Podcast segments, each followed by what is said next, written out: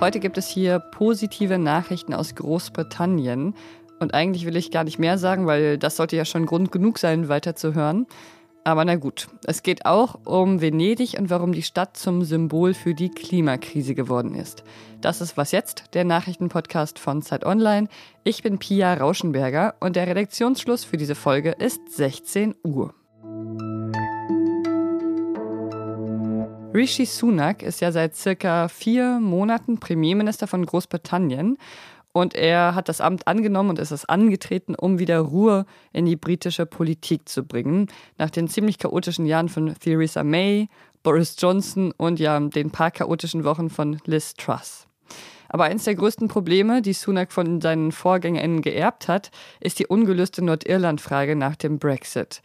Ein Teil der Brexit-Verträge heißt Nordirland-Protokoll und das sieht vor, dass Nordirland mit aus der EU austritt, aber es trotzdem keine Grenz- und Zollkontrollen gibt, um den Frieden in Nordirland nicht zu gefährden. Dafür ist dann aber eine Zollgrenze zwischen England bzw. zwischen Schottland und Nordirland nötig. Und dazu gab es immer wieder letzte Streitpunkte. Die, und das ist jetzt die gute Nachricht, konnten heute aber offenbar geklärt werden. Das hat die DPA gemeldet. Heute hat Sunak nämlich Ursula von der Leyen höchstpersönlich empfangen, um praktische Lösungen zu finden, wie es heißt. Wie das gehen könnte, das bespreche ich mit keiner anderen als der Zonn-Autorin Bettina Schulz in London. Hallo Bettina. Ja, hallo nach Berlin. Erstmal nochmal zu den Hintergründen. Was ist denn die Ursache dafür, dass das Nordirland-Protokoll bisher zwar umgesetzt worden ist, es aber immer wieder Schwierigkeiten damit gab? Ja, das liegt letztendlich an der Zwitterstellung, die Nordirland hat. Denn seit dem Brexit gehört äh, Nordirland sowohl in den EU-Binnenmarkt, ist aber natürlich weiter noch Teil vom Vereinigten Königreich, also von dem ähm, Markt des Vereinigten Königreiches. Und diese Zwitterstellung hat dazu geführt, dass es beim Handel von Großbritannien nach ähm, Irland Zollkontrollen gab zum Beispiel und dass auch natürlich immer noch EU-Recht in Nordirland gilt und deshalb auch der Europäische Gerichtshof da immer noch eine Zuständigkeit hat. Und daran hatten sich die Brexit-Hardliner und die äh, Partei der in Nordirland, die DUP, gestört, hatten sogar verlangt, dass das ganze Nordirland-Protokoll gekippt wird. Ähm, das ist jetzt nicht so, sondern die EU und äh, Großbritannien haben sich darauf geeinigt, dass das Protokoll bestehen bleibt, aber dass es jetzt technische Lösungen gibt. Wie sieht denn die Lösung aus, die da jetzt offenbar gefunden wurde? Da geht es zum Beispiel darum, dass Produkte, die von Großbritannien nach Nordirland verfrachtet werden und da bleiben, also zum Beispiel bei den Supermärkten, ja, dass die nicht mehr Zollkontrollen und Zollformalitäten unterliegen, sondern dass weitgehend nur Produkte äh, Kontrollen unterliegen, die von Großbritannien über Nordirland dann in die Republik Irland verfrachtet werden. Es gibt also einen sogenannten grünen und einen roten äh, Kanal, über den die Produkte gehandelt werden. Dann ist ganz wichtig die Rolle des Europäischen Gerichtshofes geklärt worden worden. Da wollten die Kritiker, dass der Europäische Gerichtshof gar keine Rolle mehr hat. Die Rolle von dem Gerichtshof wurde zurückgedrängt, aber er wird äh, noch angerufen werden können, wenn es darum geht, die EU-Regeln in Nordirland zu interpretieren. Das wird selten der Fall sein und die EU hat sich jetzt auch verpflichtet, ganz selten nur noch von sich aus den EU Gerichtshof anzurufen, wenn es um Nordirland geht.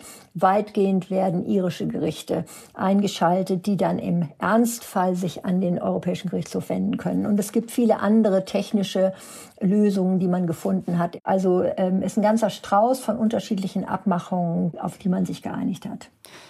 Und warum klappt das jetzt plötzlich unter Sunak und vorher nicht?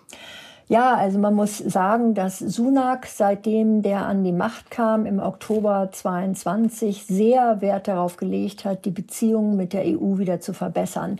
Ähm, zur Zeit der Regierung von Boris Johnson ähm, waren die Beziehungen sehr schlecht. Äh, da gab es praktisch gar keinen Austausch, diplomatischen Austausch, praktisch keine Verhandlungen, nichts. Ja, das gleiche im Übrigen auch von Seiten Londons gegenüber Washington. Und Sunak hat das geändert. Der ist sofort auf die EU zugekommen und hat auch die Vorschläge, die die EU im vergangenen Jahr gemacht hatte, um die Probleme zu lösen, ernst genommen und hat dann Verhandlungen begonnen. Und äh, das war erfolgreich. Beide Seiten sind ja im Prinzip an einer Lösung interessiert, haben also sehr pragmatisch verhandelt. Sehr kompromissbereit und dadurch haben sie jetzt eben eine Einigung bekommen, die zur Zeit von Boris Johnson völlig undenkbar gewesen wäre. Das sind doch endlich mal gute Nachrichten aus Großbritannien. Danke dir dafür, ja, Bettina. Ja, alles klar. Alles Gute nach Berlin. Tschüss. Expertinnen warnen davor, dass den Alpenländern bald massive Trockenheit droht. Der Grund ein Mangel an Schnee und der ausbleibende Regen. Im Bereich des Po's, das ist der größte Fluss Italiens, gab es zum Beispiel Niederschläge, die um 61 Prozent gesunken sind. In Norditalien ist Venedig in der vergangenen Zeit zum Symbol geworden für diese Klimakrise. Erst gab es da Hochwasser, dann extreme Trockenheit und es gingen Bilder um die Welt von Gondeln, die im Schlamm stecken, statt dass sie im Wasser schwimmen. Die Journalistin Petra Reski lebt in Venedig und hat mir eine Sprachnachricht zu der Situation dort geschickt. In Venedig sieht es jetzt Gott sei Dank wieder normal aus. Das Niedrigwasser ist vorbei. Es hatte ja am Rosenmontag angefangen und eine Woche gedauert mit Höchstwerten von minus 70 Zentimetern unter dem Meeresspiegel.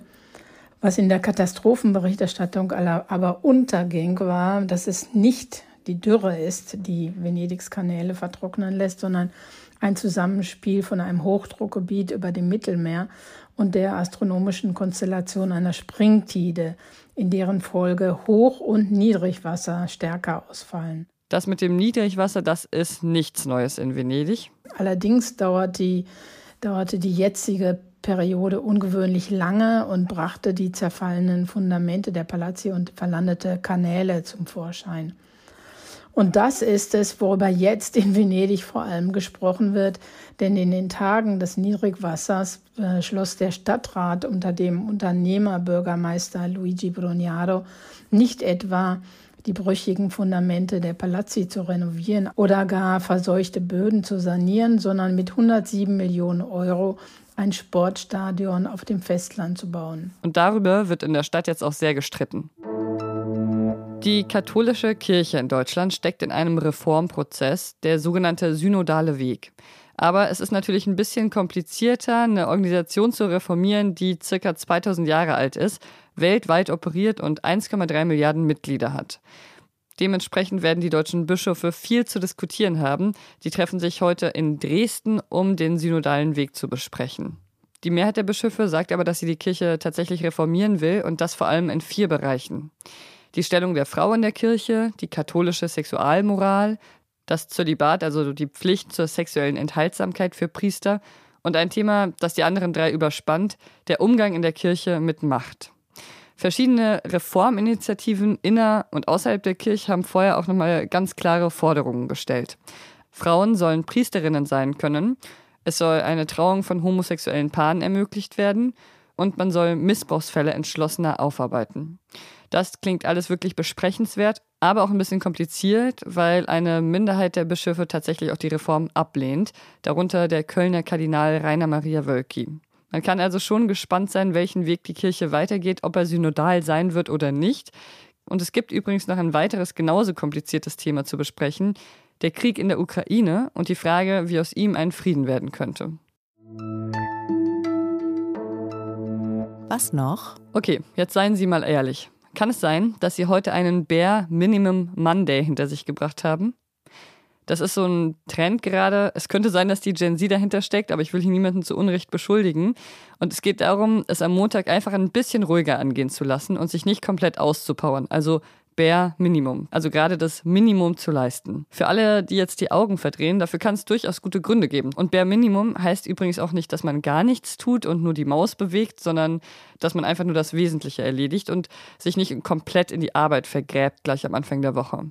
Und manche behaupten sogar, wenn man am Anfang der Woche die wesentlichen Sachen erledigt, zum Beispiel die organisatorischen Kleinigkeiten abräumt, dann ist der Rest der Woche dafür sogar produktiver.